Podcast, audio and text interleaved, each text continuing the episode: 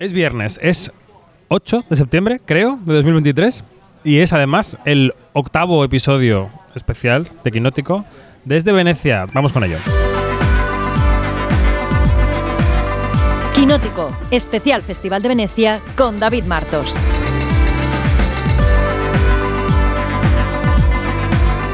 Quinótico.es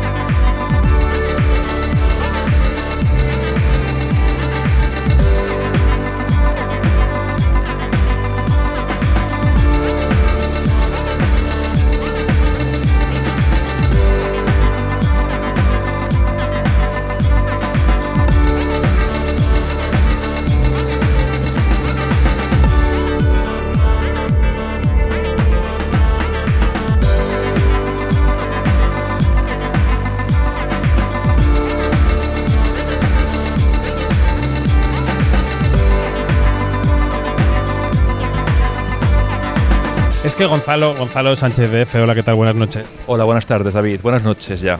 Que será buenos días para quien escuche, pero buenas noches para nosotros. No sé en qué día vivo.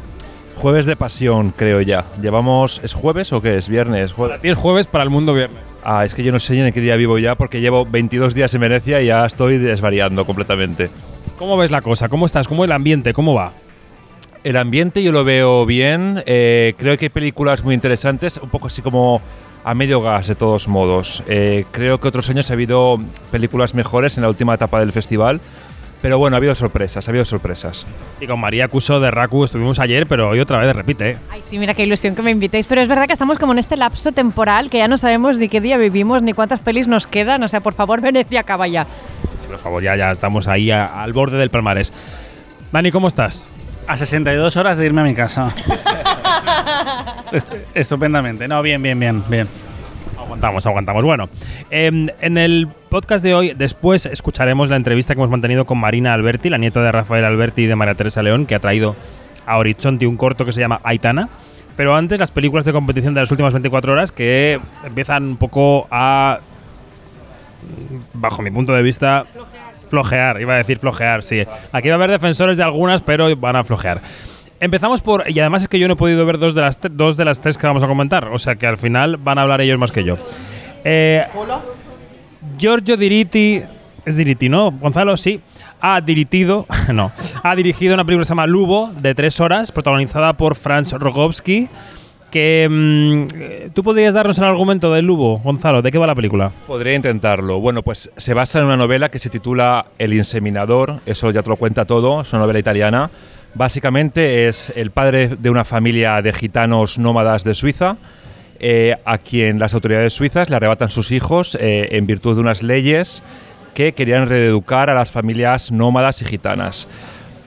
Le quitan los hijos y el hombre empieza pues su venganza y empieza a buscar a los culpables de este arrebatamiento de niños. Eh, no lo consigue, entonces bueno, no voy a hacer mucho spoiler, pero empieza a vengarse inseminando a gente suiza, a ricas suizas, a guapas suizas. Y bueno, es una película gigantesca, dura tres horas, tiene ideas muy buenas, eh, creo que la fotografía y la dirección es maravillosa, pero eh, peca un poco de grande, de que es inabarcable. Tiene un montón de tramas, hay una trama mm, de pedofilia, bueno, un poco exagerada, pero me parece una película la de, de las últimas películas la mejor que hemos visto. Bueno, y Franz Rogowski, que es el gran actor europeo que lo hace todo últimamente. También la ha visto Dani. ¿A ti qué te ha parecido Lubo? Pues es que Gonzalo lo ha explicado muy bien, la verdad. A mí me parece que a nivel temático es una película, una película muy potente. Igual peca eso de que tres horas hay que ganárselas, yo creo, muchas veces. Eh, pero lo bueno es que ese tipo de historias te van descubriendo las vergüenzas de Europa, que es un poco lo que estamos asistiendo en este festival con Mateo Garrone, ahora con, con Lubo y también con la película de Agnieszka Holland. Así que es un poco como diccionario de desgracias con mayor o menor agravio. Y creo que en el caso de, la película de Diritti, eh, mm, eh, me parece mm, una buena película, pero tampoco creo que la vaya a recordar dentro de dos meses cuando haya estado en otros cuatro festivales y ya no me acuerdo ni mi, mi nombre ni el de Lubo tampoco. Bueno, no solo es que el cine que está viniendo a la muestra hable de las vergüenzas de Europa, es que el- particularmente el cine italiano está poniendo al gobierno de Giorgia Meloni em, frente al espejo. Y además hablaba yo con cierta gente que recordaba que a Alberto Barbera, el director de esta muestra, le queda un año al frente del, del- de este trabajo y que bueno, que el gobierno puede querer cargárselo dentro de un año. O sea, que a ver qué, a ver qué ocurre. Lubo, una película competición de las últimas de esta muestra. La otra es Holly, de la directora em, belga Finn Trok, que es una película además, eh, es, neerlandés la lengua en la que hablan en la película, sobre una adolescente que se llama Holly, que em, cuando empieza la película crees que puede tener mm, poderes, digamos, em, poderes premonitorios o benéficos para la gente, y luego vas viendo que ese poder de ayudar se puede volver en su contra o puede volverse peligroso o pernicioso. Em, venga, voy a empezar por María. María, ¿qué te ha parecido Holly? Uf, yo creo que con el nombre va la cosa, ¿no? Ahora decías, Holly, cómo va, o sea, lo que hace esta chica y en principio es esto, ¿no? Un retrato de una chica que podría ser incluso santa del siglo XXI. A mí la verdad es que no me ha gustado. Me han fascinado, te- debo decir, los, los primeros 15 minutos que he pensado, ostras, esto me interesa, es una historia que puede estar muy bien, pero creo que a medida que van pasando los minutos, eh, la directora, el director, directora, ya la directora eh, pierde el hilo, no sabe exactamente qué nos está contando, tiene un giro final que dices, "Mm, no he seguido la película y no me he dormido, te lo prometo, no sé qué me quiere contar. O sea, fuera bromas, creo que es una película que empieza muy bien, pero que luego no tienes muy claro dónde quiere acabar yendo. Yo creo que el concepto está muy bien, que, que el concepto de la película de una chica eh, eh, sobre la que se empieza a correr el rumor en el colegio de que si te toca te cambia el humor para mejor y de que si te abraza te puede curar una enfermedad y la gente empieza a convocarla, incluso a darle dinero para que les abrace y les cure las enfermedades. Creo que tiene, un momento, un momento, creo que tiene un, creo que tiene un, rollo de concepto muy, muy chulo. Otra cosa es que luego la película creo que se, se tiene por muy importante y tiene una música muy grave y una, una- unos planos así como muy misteriosos y la cosa es de charlataneo más que de otra. de- o sea, quiero decir que de eso va. Eh, Dani. A mí me recuerda un poco a, a Carrie, la película de Brian De Palma, el clásico de los 80, solo que lo juega un poco a la inversa, en vez de convertirse en una pestada, porque no hemos dicho que, bueno, esto es minuto 5 de la película, así que yo creo que se puede desvelar, pero eh, la película arranca cuando ella hace una llamada de teléfono y dice, no voy a ir a, una a esta excursión eh, porque van a pasar cosas. Así que ella se queda en su casa y hay un incendio en el colegio en el que se mueren 10 niños. Pasan 9 meses y de repente ella es Holly la Santa, básicamente. Y es cuando ahora empieza ese- esas pequeñas aventuras eh, y la gente alrededor de ella intenta, de una forma u otra, extorsionarla también a ella.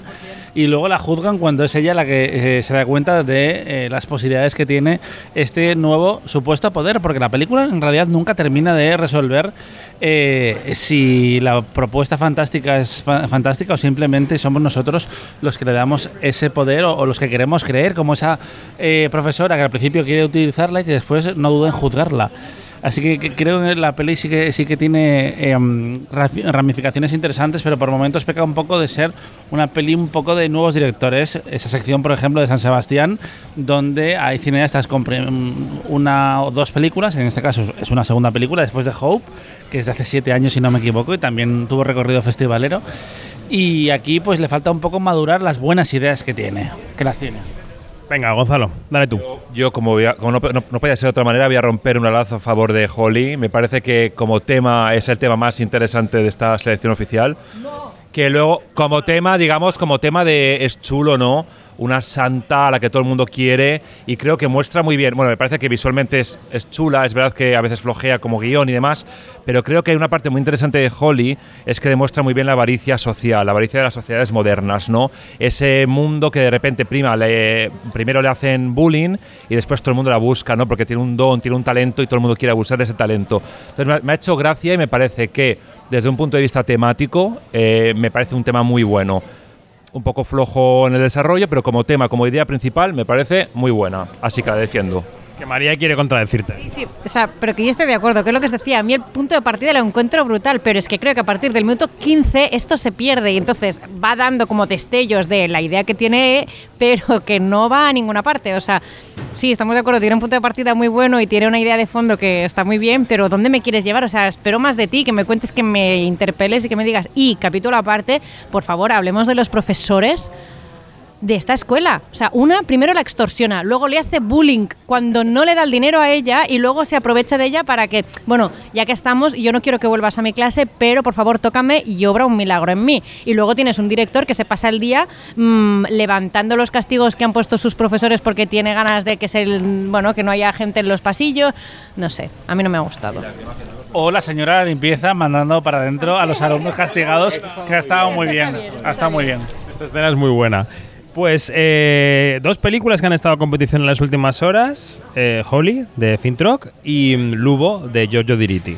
Y luego ha habido una película fuera de competición que es Dali, con muchas AES, de Quentin Dupieux, que es un director loco eh, francés. Me mira Dani como diciendo, ¿también habla francés? Sí, también habla idiomas, querida, también habla francés. Em, pues Dani, ¿de qué va la película? Básicamente la película es una serie de encuentros entre una periodista francesa y eh, Dalí. Dalí en varios momentos de su vida, porque el personaje está interpretado por eh, un montón de actores franceses, como pueden ser eh, Pierre Nini, Gilles Salou, eh, eh, Pierre, Pio Marmé, eh, mira, yo no sé francés, ¿vale?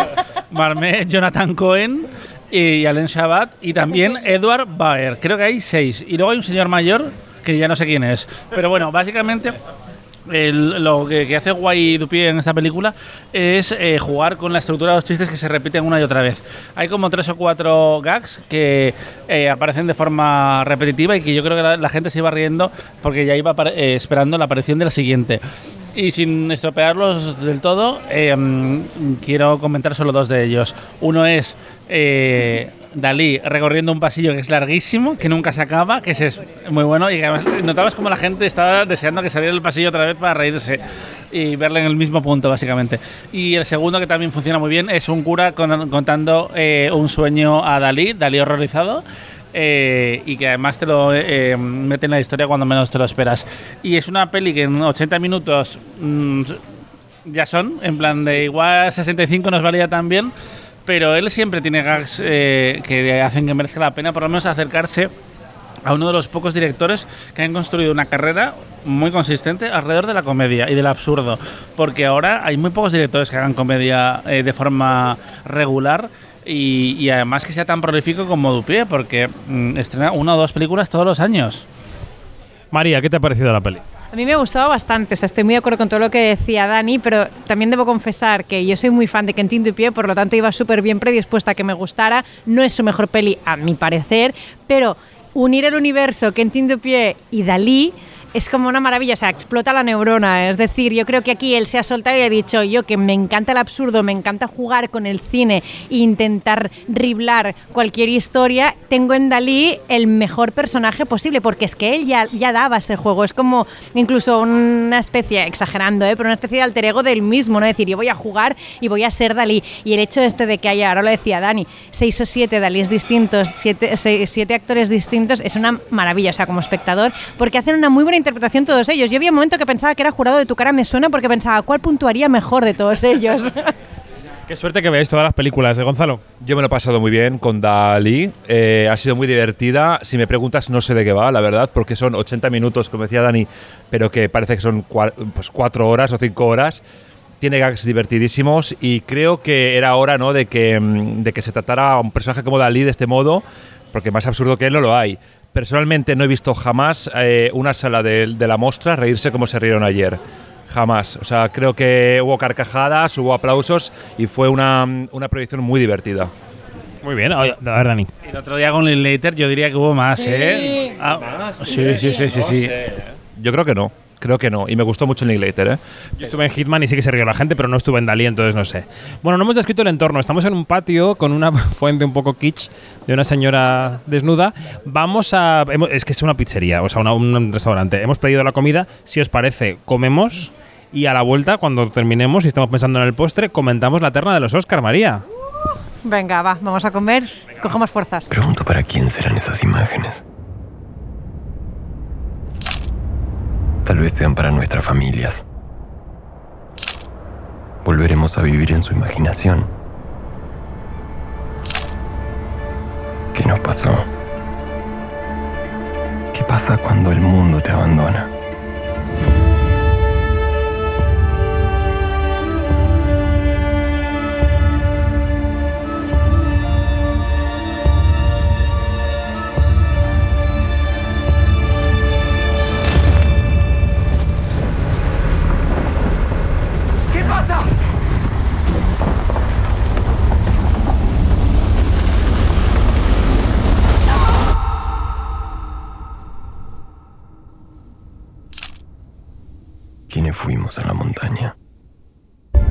Pues ya hemos cenado.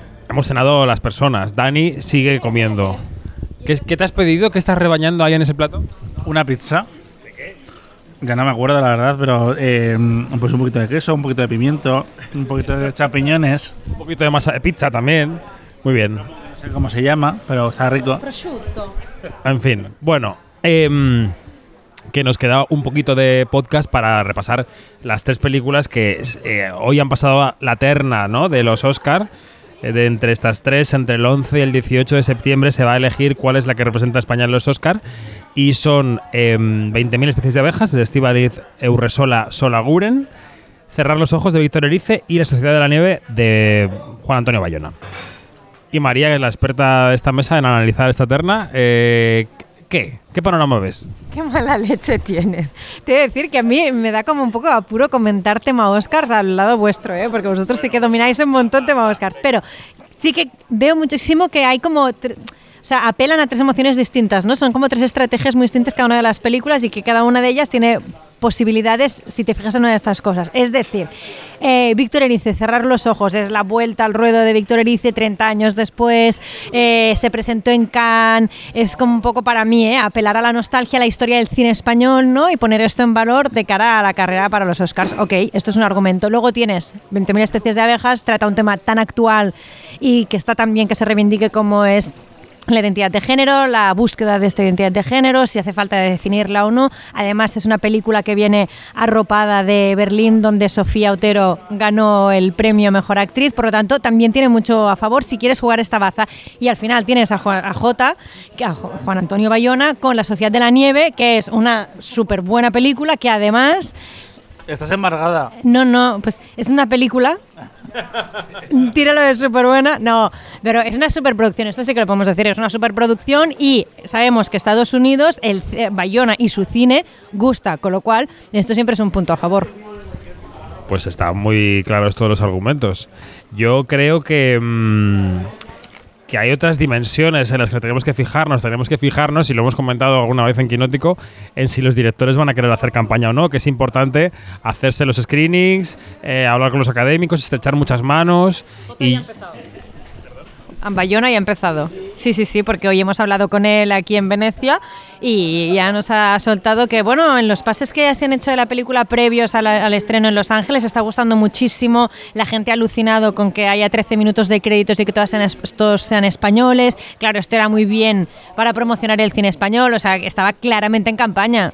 Los- Claro, yo creo que una película como 20.000 especies de abejas le pasa un poco como al Carras en el sentido de que tiene que hacerse un camino, ¿no? Tiene que abrirse un camino, a pesar de que han aprendido de mm, quienes la llevan de las experiencias anteriores. Cerrar los ojos es una especie de platillo volante que no sé cómo va a ocurrir. Y lo de Bayona, yo- él ya es conocido en Hollywood, es una persona a la que se le conoce, entonces tiene un trecho avanzado. Dani que se está opinando encima, nos mira como diciendo, me hurtáis el micrófono. No, no, no, para nada. Yo es que prefiero reservarme para otro momento, la verdad, mi opinión y lo que creo que se debería de hacer. Pero bueno, creo que es una terna interesante que al final ha dejado fuera a las pelis de animación de Trueba y Mariscal y de, y de Berger y también a Isabel Coixet que los rumores decían era que la película estaba gustando mucho, pero que igual su batalla está más en los Goya que en los Oscars. Yo lo, pienso así, la verdad, pero mm, creo que a nivel de carrera tenemos tres argumentos, como decía como decía María, ahora mismo tienen distribución tanto J con Netflix como mm, Estivaliz con Film Movement, creo que es. Ahora no estoy seguro, puede que esté equivocado, pero bueno, es una pequeña distribuidora que ha llevado la nominación, por ejemplo, a Zip, una película de Jordania que nunca había sucedido en los Oscar y estuvo nominada. Y cerrar los ojos, lo que sí que tiene a favor es que va a estar en los festivales de otoño eh, de Norteamérica, tanto en Nueva York como en Toronto, que es la única película española que consigue estar en, en los dos. Así que argumentos eh, tienen. Ahora la gente tiene que pensar por qué quiere votar a una o a otra. A mí las tres me han gustado mucho, cada uno en su rango, cada uno en su género, así que voy a estar contento, pase lo que pase. Que estás embargado, de verdad. Bueno, pero como lo he hecho en conjunto, me ha gustado un 33% de lo que he dicho. No me ha gustado entera, me ha gustado el principio. Bueno, pues em, vamos a parar aquí ya la tertulieta. Hoy ha sido un podcast más corto porque es verdad que las películas de Venecia van declinando, se van apagando poco a poco. Así que vamos a dejaros con la entrevista de Marina Alberti, pero antes nos despedimos. Gonzalo, hasta mañana o hasta cuando hablemos la próxima. Hasta mañana y hasta pronto, sobre todo. Eso. María, que tú qué has cenado? Hoy yo unos papardele con speck y, y fungi. Le he apuntado ahí a Arturo Sánchez la, la cena. Y Dani, hasta mañana. Hasta mañana. Nos quedamos con Marina Alberti con su corto Aitana. Mamá, ¿dónde estamos? En La Habana. En nuestra casita de La Habana. ¿Qué tienes a tu lado? ¿A mi lado? Bueno, a mi lado. Una fotografía de mi madre. Muy bonita.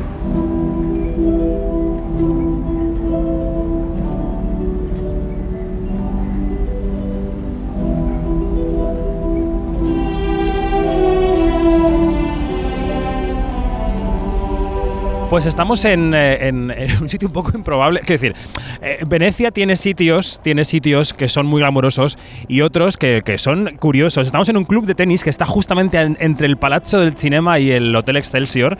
Y aquí nos hemos encontrado con Marina Alberti. ¿Cómo estás, Marina? Muy bien, muy bien. Aquí también, eh, oye, bajo un helicóptero. Las cosas de los festivales, que son entrevistas aquí un poco a salto de mata, pero, pero aquí estamos. Marina Alberti está en la mostra porque presenta un cortometraje que se llama Aitana y que es un pedazo de vida de su familia eh, y, también, aparte de contar, eh, bueno, pues como digo, este fragmento vital, es, tiene también intenciones yo diría que casi políticas, pero bueno, ahora le vamos a preguntar. Eh, primero, ¿cómo fue la noticia de que venías aquí? ¿Qué te pasó por el cuerpo y qué te pareció? A ver, para nosotros fue una alegría tremenda porque hemos estado ya en Venecia con otras películas, yo en este caso como productora ejecutiva, y es un festival que tiene un vínculo con nosotros muy especial, o sea, o nosotros lo tenemos con, con el festival, así que cuando nos avisaron que Aitana formaba parte de, de la, sesión- la sección de cortos de Horizonte fue eh, un sueño cumplido. Así, fue como no podía ser mejor, con una película además tan íntima, pero además, ah, pero también tan, tan colectiva, tan de todos. esas relaciones a través de la productora El Viaje, que, que- que habéis estado aquí varias veces. Sí, varias veces hemos estado con Blanco en Blanco, de Teo Kurt, ellos transportan la muerte, de Elena Girón y Samuel M. Delgado, y sí, ahora con, con Aitana. Bueno, em, claro, viéndolo uno eh, em, percibe una intimidad brutal, la intimidad que existe entre tres generaciones de mujeres de tu familia, que tampoco es cualquier familia, porque es la familia eh, Alberti León em, o León Alberti, porque es una película casi matriarcal. Eh, ¿De dónde surge la idea de- del corto? ¿Surge, ¿Surge de un material grabado que luego se completa o primero es la idea y luego se, se graba? En este caso fue primero la idea y luego se graba. Es, cierto que tenemos, había material de archivo, el familiar sobre todo, que lo tenía hace muchos años, lo había rescatado, y viendo esas imágenes de mi madre de pequeña con los abuelos en Argentina, también como que me, me daba una pulsión como cineasta a, hacer algo. Pero sí es cierto que llevo antes inclusive desde mis cuando empecé a estudiar cine ya tenía pensado que quería hacer algo con- con- con mi madre y con, con mi abuela. Sí, porque también eh, mi madre pues me ha hablado mucho de la abuela. Yo no la conocí de una manera, o sea, no fui consciente de conocerla. Era muy pequeña.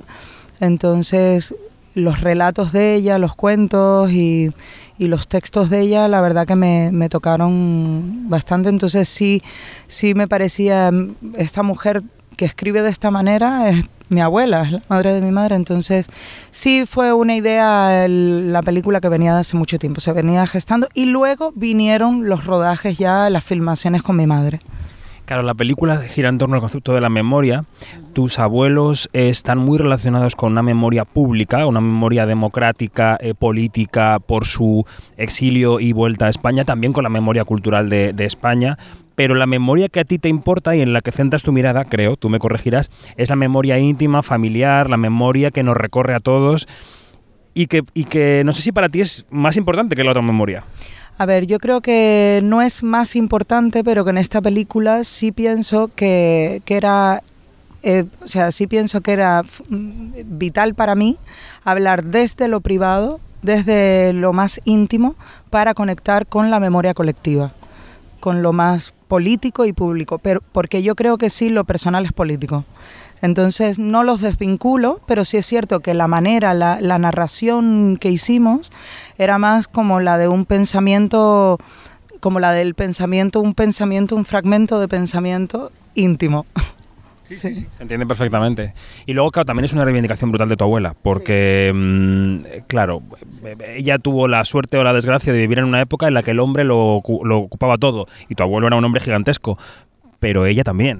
Sí, ella también y, y- y desde mi, o sea, yo pienso que realmente si ella no hubiera enfermado de Alzheimer, inclusive en esa época, que era evidente que había como las mujeres estaban más a la sombra y sobre todo cuando tenían parejas con, con una importancia pública, así como Rafael Alberti, eh, yo creo que hubiera sido diferente. Porque la abuela tenía un carácter muy fuerte, era una, era una mujer muy, muy sociable y, y- y culturalmente hablando ella planteó, bueno, en sus textos de agitación política, es una de las personas que em, comienza de alguna manera la reflexión sobre la importancia de la cultura para el pueblo y que, era importantísimo que fuera salvada en la guerra. Entonces, yo creo que hubiera sido diferente si la abuela no se hubiera enfermado de, de Alzheimer, realmente. Entonces, sí hay una reivindicación por mi parte de las mujeres de la familia y sobre todo de María Teresa León. ¿En qué punto se encuentra eh, tu madre en este momento? Mi madre en este momento tiene 82 años. Es una mujer muy con una personalidad muy fuerte, pero em, sí hay indicios de ya comienza una hay una desmemoria. Sí. Y esto y este proceso con ella, em, ¿en qué te ha cambiado a ti o en qué has conocido más a tu madre o en qué habéis conectado en puntos que durante las decenas de años desde que os conocéis, digamos, no lo habíais hecho? Eh, yo sin- creo que con, la- con esta película me he podido acercar a ella y la he, podri- la he podido descubrir desde un lugar que yo no, no había tenido chance porque al final, al ser ella también un personaje tan público y ella sí tiene el peso de los abuelos, yo me distancio un poco más, yo puedo hacerlo. Em, yo creo que, que, que, mm, que yo creo... No pasa nada. Es que es un- yo entiendo que es una materia emocionante y que mm, y que para ti pues es, es, es- o sea, no es una pieza artística más. Claro, entonces, sí. Entonces, eh, bueno, la, la, la idea es que mi madre siempre ha tenido un discurso público sobre qué era, qué era la memoria familiar. Y, a través de este corto, de esta película, hemos podido eh, comulgar de alguna manera, conversando y sintiéndonos eh, y pensando también, o sea, habla también de los cuidados. de- Entonces sí ha sido como una, una manera de redescubrir a mi madre, que también ha sido un personaje bastante enigmático para mí. Bueno, pues em, yo también quiero preguntarte, no solo... em, que tenemos por ahí una avispa que nos está rondando, ¿eh? Es que las, la- las entrevistas que son así, en, aire libre, entre helicópteros, pelotas de tenis y avispas, está, está marcada por esto. Em, te quería preguntar también qué significa para ti esta película como creadora, ¿no? En el sentido de que tú aquí tienes también una carrera como directora por delante, que no sé qué... ¿Cómo percibes que va a ser?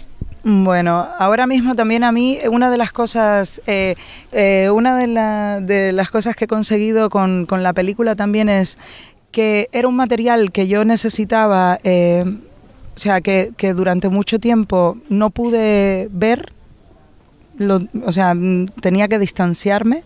Y ahora con esta película he conseguido reconciliarme y poder hablar y poder acercarme a esa desmemoria, que es una especie de, muerte y de algo muy fuerte. Eh, he podido reconciliarme con esta parte y este proceso de la vida que, de alguna manera nos, va a tocar a todos de alguna forma, con familiares, con seres queridos. Entonces, para mí esta película eh, ha supuesto eh, poder avanzar en temas que me quiero seguir tratando como directora y ahora mismo es algo muy incipiente, pero ya está, estoy como en proceso de, de- de desarrollar ya una idea para un largometraje. Pues Marina Alberti, eh, una avispa nos dice que tenemos que terminar. Muchas gracias y suerte con la película. Muchísimas gracias.